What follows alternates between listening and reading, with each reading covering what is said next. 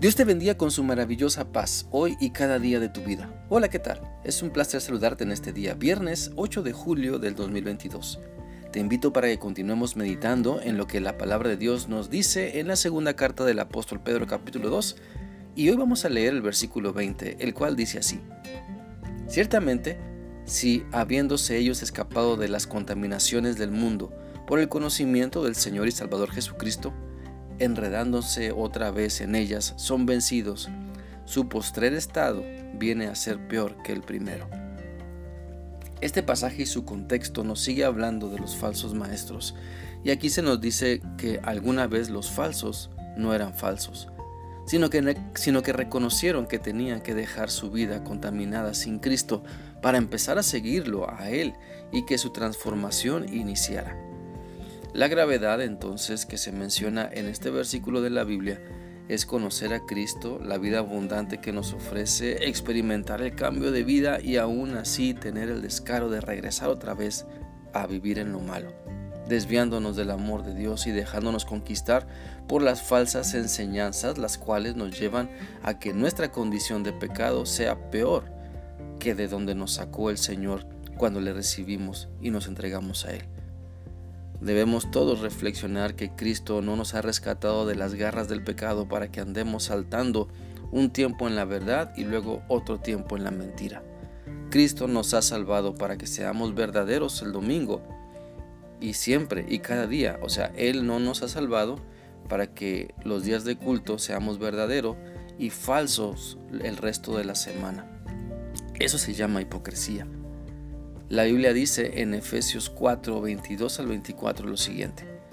Se les enseñó a dejar atrás la forma de vida que llevaban antes. Ese viejo ser va de mal en peor por los deseos engañosos.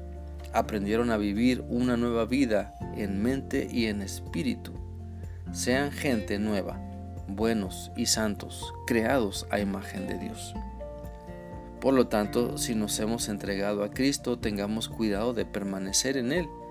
Tengamos cuidado de no creer en falsas enseñanzas, sino seguir buscando y encontrando la verdad en la palabra de Dios. Y para ello, nuestra comunión con Dios es muy importante. ¿Sabes cuando Jesús envió a sus discípulos de dos en dos? Él envió de igual manera a Judas y a otros discípulos. Salieron y predicaron que las personas tenían que arrepentirse echaban fuera demonios eh, y también ungían a muchos enfermos con aceite y eran sanados. Esto lo encontramos en Marcos 6, 12 y 13. Es obvio que Judas conocía a Jesús, en el nombre de Jesús predicó e hizo milagros. Sin embargo, Judas traicionó al Señor Jesús. Y mira, esto nos enseña que no basta con tener cierto tipo de conocimiento de Jesucristo, sino que hay que procurar una relación profunda con Él. No basta con conocer a Cristo de manera intelectual, sino que hay que tener una experiencia viva cada día con Él, dejando que domine todo nuestro ser para dejar de pretender ser algo que en realidad no somos y que además estamos muy lejos. Por eso te invito para que pongamos nuestra total fe y confianza en Cristo. Te invito a que nos rindamos completamente a Él precisamente para no caer en la tentación de creer en enseñanzas que la Biblia no dice, para no caer en practicar una vida falsa, para no enredarnos en pecados que nos hagan creer que no pasa nada, que no podemos, o más bien, que podemos seguir a Cristo así con nuestra hipocresía.